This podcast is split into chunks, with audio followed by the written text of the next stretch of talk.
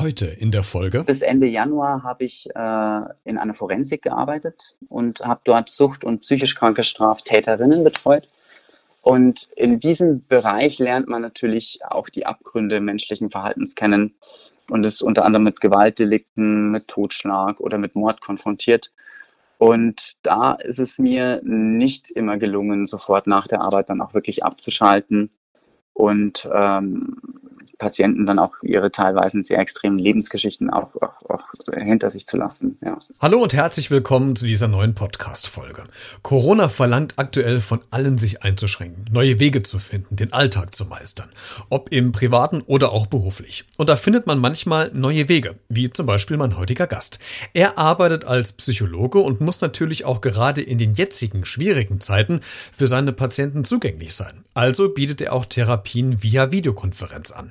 Wie das funktioniert und was so seine Herausforderungen sind und welche Erfahrungen er in der Forensik gemacht hat, darüber und über vieles andere sprechen wir heute. Es gibt also eine Menge zu bereden. Jetzt hier bei Beredet. Der Talk mit Christian Becker. Heute zu Gast Hallo, ich bin der Johannes. Ich komme aus München und arbeite dort als Psychologe, bin in der Weiterbildung zum psychologischen Psychotherapeuten und ja, freue mich auf die Folge jetzt. Ich freue mich, dass du heute zu Gast bist, Johannes. Und ich bin so ein bisschen über Instagram auf dich aufmerksam geworden, weil da hattest du irgendwann mhm. mal äh, einen Post abgesetzt, ähm, dass du dich vorbereitest auf eine Videosprechstunde. Und das fand ich ganz interessant, wie Psychologen denn zu Corona-Zeiten, leider wird es jetzt ja wieder aktuell und es begleitet uns ja noch durch, wahrscheinlich durch den ganzen Winter und das nächste Frühjahr noch durch, wie Psychologen denn quasi ähm, mit Videokonferenzen Psychotherapien anbieten. Da wollen wir heute so ein bisschen bisschen drüber sprechen. Und als erste Frage an dich, wie haben denn deine Patienten darauf reagiert? Die Patienten haben eigentlich fast durchgängig positiv darauf reagiert, muss ich sagen. Ähm, es war ja so, damit die Therapie überhaupt weiterlaufen konnte, auch während dieser, dieser schwierigen Zeit äh, mit dieser Ausgangsbeschränkung, da ist das Konzept der Videosprechstunde ziemlich hilfreich gewesen. Und diese videogeschützte Psychotherapie an sich, die ist jetzt nichts Neues, die, die gab es ja auch schon vor Corona. Und meine Patienten waren wirklich sehr froh und sehr dankbar, dass sie während der Zeit, wo das Virus ähm, ja arg gewütet hat, nicht wochenlang alleine zu Hause äh, auskommen mussten ohne Therapie. Eine psychologische Beratung könnte ich mir vorstellen, Johannes, die lebt ja auch ganz stark von einem persönlichen Bezug zueinander. Ähm, ist das ist der Bezug über Kamera überhaupt so möglich? Es wird natürlich Abstufung geben zur persönlichen Sitzung vor Ort, aber kannst du trotzdem wirklich eine gute be persönliche Beziehung trotz der Distanz, trotz Bildschirm, trotz Kamera, trotz Mikrofon aufbauen? Geht das? Ja, das äh, geht tatsächlich. Also ähm, der persönliche Bezug ist, äh, vor allen Dingen ist es so, dass dieser persönliche Bezug im direkten Kontakt auch während der Corona-Zeit mit Einschränkungen verbunden ist. Das heißt, wenn jetzt die Patienten in die psychotherapeutische Ambulanz kommen, dann besteht Maskenpflicht für die Patienten und für die Therapeuten gleichermaßen. Das heißt, ähm, normalerweise ist es eben, oder es ist super wichtig, dass der Erstkontakt auch in der Ambulanz stattfindet. Also ich möchte die Patienten schon zuerst wirklich ähm, von Angesicht zu Angesicht sehen. Und da ist es eben auch wichtig zu sehen, die Gestik, die Mimik, das Verhalten des Patienten. Und das ist aber jetzt natürlich ein Problem, denn durch die Maskenpflicht ähm, kann ich die Mimik nicht so wirklich gut erkennen und die ist eingeschränkt beim Gegenüber.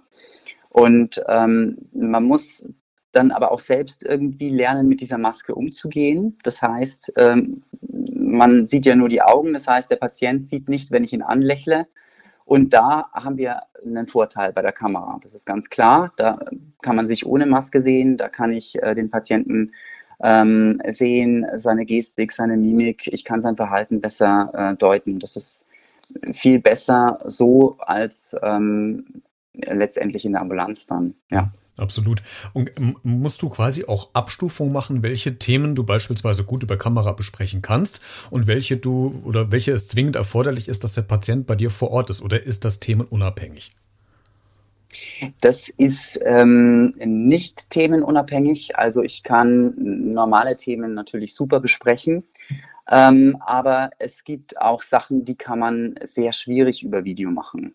Also wenn man daran denkt, dass es, dass ja auch äh, Therapie gibt äh, mit Kindern und Jugendlichen, vor allen Dingen mit Kindern, dann ist es schwierig, weil da lebt die Therapie auch vom Spiel. Und das geht schon auch äh, über Video, aber nur bedingt. Und da, also vor allen Dingen bei Kindern ist der Kontakt wichtig. Und dann gibt es bestimmte Interventionen, die über Video nicht durchgeführt werden können. Also sogenannte Expositionen zum Beispiel, das sind so Konfrontationsübungen, wenn man jetzt äh, sozialphobische oder Angstpatienten hat, die, ähm, die kann man nicht über Video durchführen. Also da geht es ja darum, die, dass sich der Patient mit einem angstauslösenden Reiz oder einer angstauslösenden Situation ähm, konfrontieren soll. Und das, wenn jetzt der Patient Angst hat äh, vom U-Bahn fahren, dann kann ich das nicht über Video machen. Also das ist schwierig. Auch in der Hoffnung, dass wir in Zukunft irgendwann wieder ganz normal miteinander umgehen können. Ähm, jetzt hast du ja gesagt, Videokonferenz ist jetzt in dem Sinn ja nicht nichts Neues vielleicht für euren Bereich. Aber siehst du trotzdem auch nochmal durch Corona ähm, so Chancen, positive Chancen für diesen Berufszweig, was Videografie an, an betrifft oder Videokonferenzen? Ich spreche, äh, dass du weniger Zeitdruck hast, dass du flexibler bist vielleicht im Angebot der Therapien. Siehst du auch da wirkliche Chancen für deinen Berufszweig? Ja, definitiv. Also ähm, tatsächlich, äh, eins der wichtigsten Punkte ist definitiv ähm, der Zeitfaktor. Der Zeitfaktor für den Patienten und für den Therapeuten. Also ich kann meine Therapiestunden viel flexibler gestalten über Video. Ich kann auch mal äh, spät abends eine Sitzung anbieten.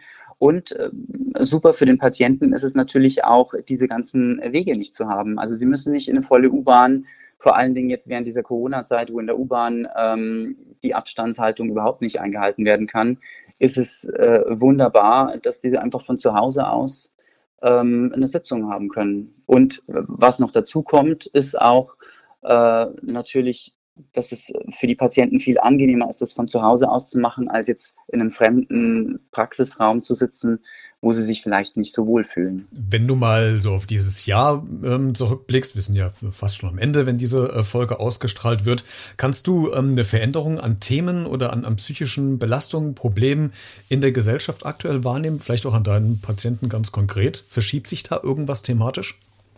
Also über die Gesellschaft im Allgemeinen kann ich jetzt keine Aussagen treffen, aber das, das Thema Corona an sich ist, ist immer mal wieder auch Bestandteil der Therapie. Also ähm, vor allen Dingen jetzt auch, wo diese Fallzahlen wieder rapide ansteigen. Ähm, und ich würde schon sagen, dass es da auch einen ähm, vermehrten Trend dazu gibt, dass diese psychischen Erkrankungen ähm, vermehrt auftreten, ja. Und ähm, also vor allen Dingen auch während dieser starken Ausgangsbeschränkungen, da hat man sie auch am eigenen Leib erfahren, was Isolation eigentlich bedeutet, was es bedeutet, keine Freunde mehr treffen zu können, dass man nur das Notwendigste erledigen kann. Und äh, so Grübelgedanken oder Angst bezüglich dieses neuartigen Viruses hat ja auch schon Menschen irgendwie ohne psychische Erkrankungen zu schaffen gemacht. Und ganz klar, ähm, dass es für Personen mit psychischen Erkrankungen ähm, nochmal viel stärker ist, irgendwie sich mit den eigenen Ängsten äh, auseinanderzusetzen, ist ja ist richtiges Gift für die. Das heißt, wenn ich so aus deinen Worten, aus deinen Zahlen raushöre, rechnest du auch damit, dass wahrscheinlich jetzt in, in nächster Zeit, gerade wenn es jetzt die, äh, die dunkle Jahreszeit startet, es wird kalt, es wird ungemütlich, regnerisch, dunkel, dass die Anzahl an Depressionen steigen wird? Ja, mit Sicherheit. Ähm, äh, es ist wirklich so, dass äh, durch diese dunkle Jahreszeit wir nehmen weniger Sonnenlicht auf und jetzt steigen die Zahlen von Corona wieder an. Also das äh, ist definitiv so, ähm, dass es da zu größeren Problemen kommen wird, ja. Mhm. Und wenn wir nochmal bei diesen neuen Themen äh, bleiben, die jetzt äh, durch Corona dazugekommen sind, um nochmal konkret nachzufragen, Johannes, was, was sind das für Themenfelder? Sind das, ist das Einsamkeit? Ist das ähm, die, die Angst vor Krankheiten, also Hypochonder, die extrem jetzt irgendwie aufschlagen? Ähm, was sind das konkret für Themenfelder, die sich da aufmachen? Kannst du da was zu sagen? Ja, also ähm, definitiv, also das hast du schon angesprochen mit diesen hypochondrischen Patienten, äh, so die Angst, äh, Corona zu haben oder nicht. Ist es jetzt Corona, ist es jetzt doch eine Grippe? Das äh, steigt definitiv an. Und auch wenn die dann ein negatives Ergebnis haben, äh, wo dann äh, nachgewiesen ist, sie haben kein Corona, dann stellen sie trotzdem fest, der Husten geht nicht weg, es muss irgendwie was sein, vielleicht ist es doch irgendwie Corona. Ähm, das ist definitiv der Fall, ja. Und ähm, hinzu kommen auch noch diese, ja, die steigende Einsamkeit, die wir ja auch schon festgestellt haben während dieser Isolation, während der Ausgangsbeschränkungen.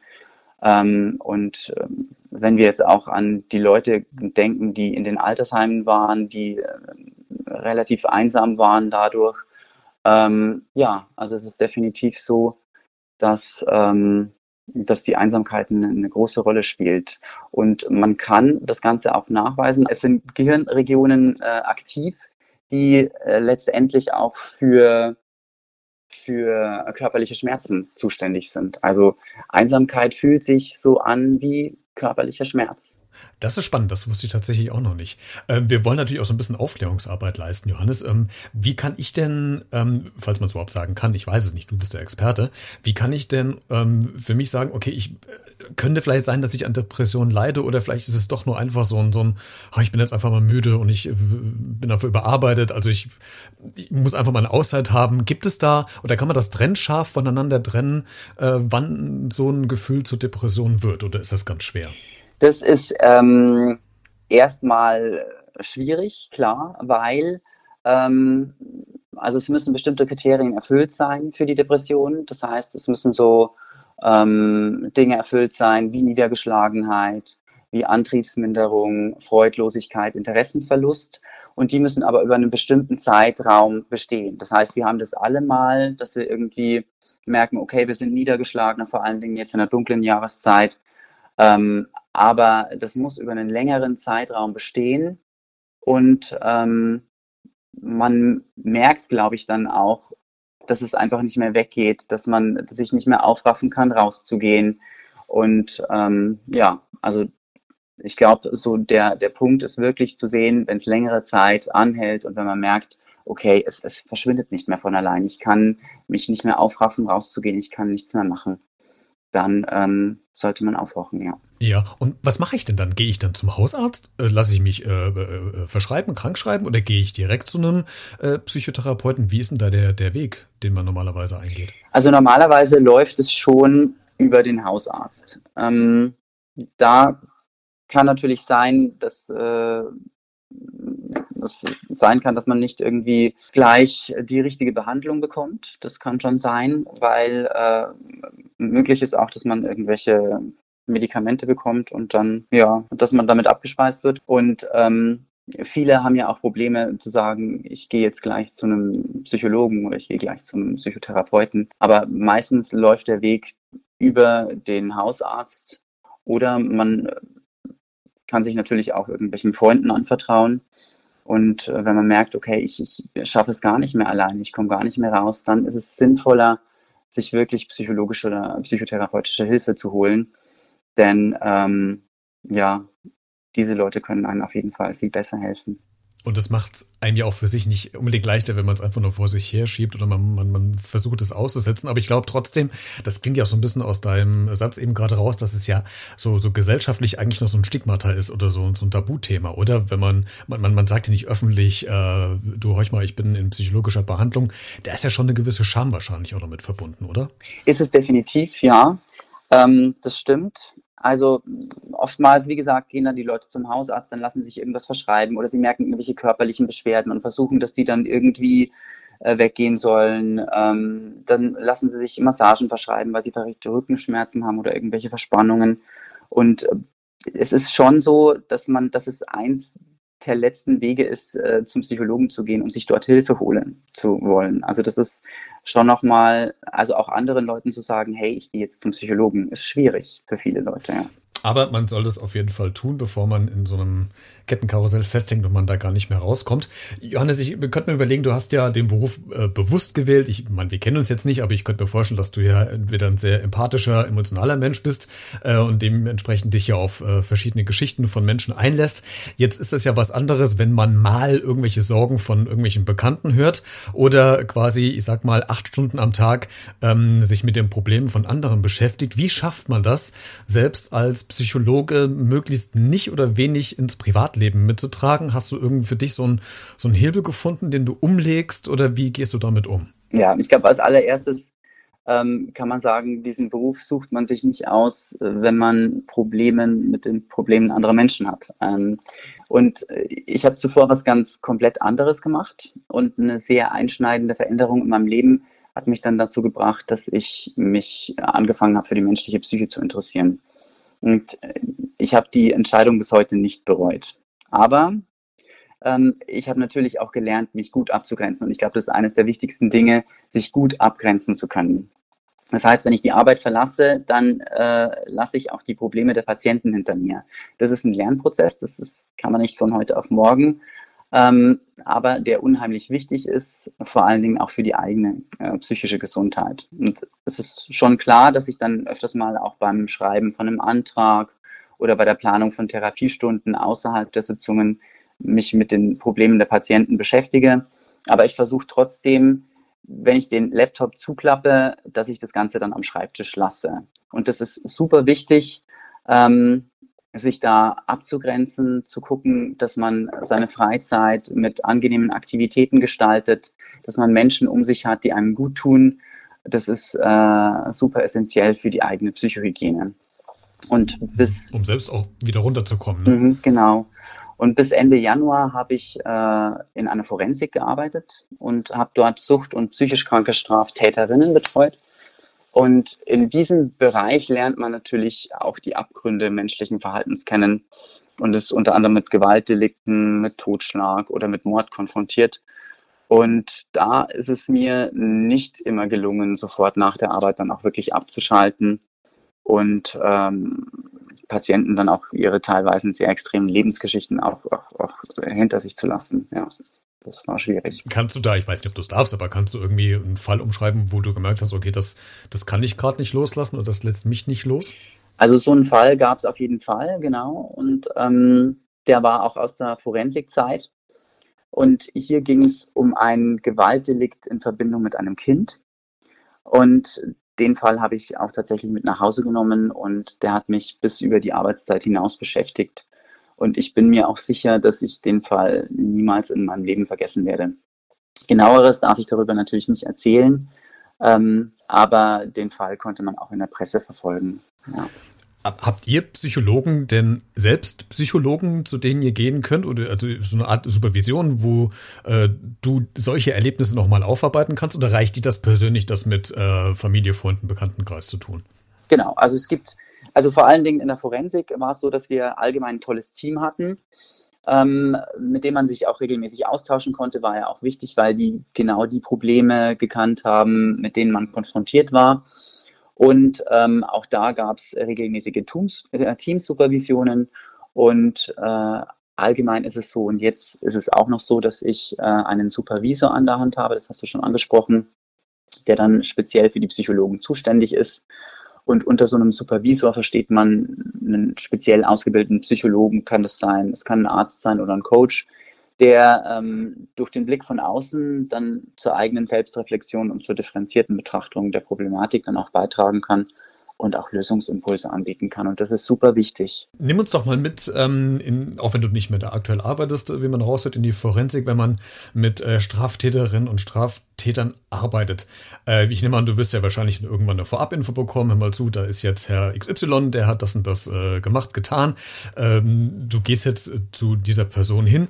Ist, äh, bist du da alleine, weil du bist ja im Gefängnis wahrscheinlich gewesen, oder? Das war ja im Gefängnis, ne? Genau, also genau. das ist äh, eine Art Gefängnis, genau. Ähm, also es gibt nochmal den Unterschied äh, zwischen Forensik und zwischen Gefängnis. Ähm, in der Forensik ist es so, dass man, also im Gefängnis, man kommt ins Gefängnis und äh, dann gehen die Türen zu und nach einer Zeit gehen die Türen wieder auf und dann lässt man die Person raus und sagt, so jetzt versuch mal dein Leben auf die Reihe zu bekommen. In der Forensik ähm, ist es so, dass man versucht oder dass man bestimmte Dinge an der Hand hat, wie Psychologen, die versuchen, einen psychologisch zu betreuen, vor allen Dingen, wenn es um Suchterkrankungen, aber auch psychische Erkrankungen geht.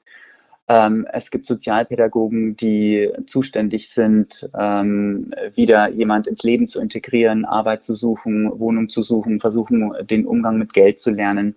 Also das ist nochmal ähm, ja, ein Unterschied zum Gefängnis, wo dann die Türen aufgehen und die Person steht auf der Straße und es relativ klar ist, dass sie wieder in irgendwelche Gewaltdelikte abrutscht, weil äh, sie nicht weiß, wie sie sonst ihr Leben gestalten soll. Und aber es ist so eine Art Gefängnis, du hast recht, genau. Und man hat auch ein Sicherheitsgerät, das man mit sich trägt, falls äh, man angegriffen wird. kann man mit dem Alarm auslösen, ja. Ist es schon mal passiert? Ähm, mir persönlich nicht, nein. Es ist natürlich schon passiert, äh, aber mir persönlich noch nicht. Hat man nicht trotzdem so ein mulmiges Gefühl, wenn man in so einen Raum reingeht und man weiß, eigentlich sitzt da einem ein Straftäter und eine Straftäterin vor gegenüber?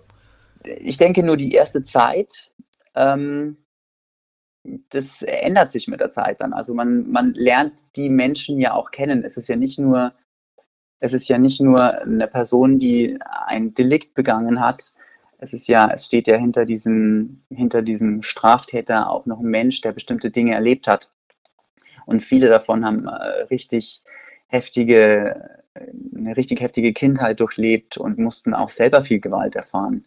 Und ähm, man ist natürlich vorsichtig, nach vor, das ist klar, aber ähm, man vergisst, glaube ich, so ein bisschen, dass man, ähm, dass es nur ein Straftäter ist. Also man, man, man sieht so ein bisschen das, das, das Ganze, ja die ganze Person. Hm, wie hoch ist der persönliche Druck zu wissen, äh, dass man jetzt ein, ein Menschenleben einschätzt und das vielleicht als Gutachten von einem Richter, von einer Behörde oder sonst irgendwo liegt und eigentlich den vielleicht, grob gesagt, den Rest des Lebens ähm, desjenigen, der da einem vorsitzt, äh, vor sich sitzen hat, äh, bestimmt. Wie, wie hoch ist der persönliche Druck da?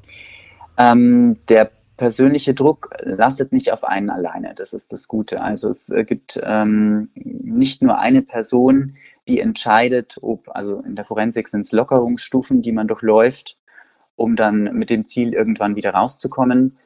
Und ähm, diese Lockerungsentscheidungen sind immer eine Teamentscheidung, wo ähm, das Team zusammenkommt, äh, bestehend aus Pflegern, Psychologen, Sozialpädagogen von der Station, auf der sich der Patient oder der Straftäter befindet und ähm, Oberärzten, der Chefärztin in diesem Fall bei uns und es ist keine Entscheidung, die alleine getroffen wird.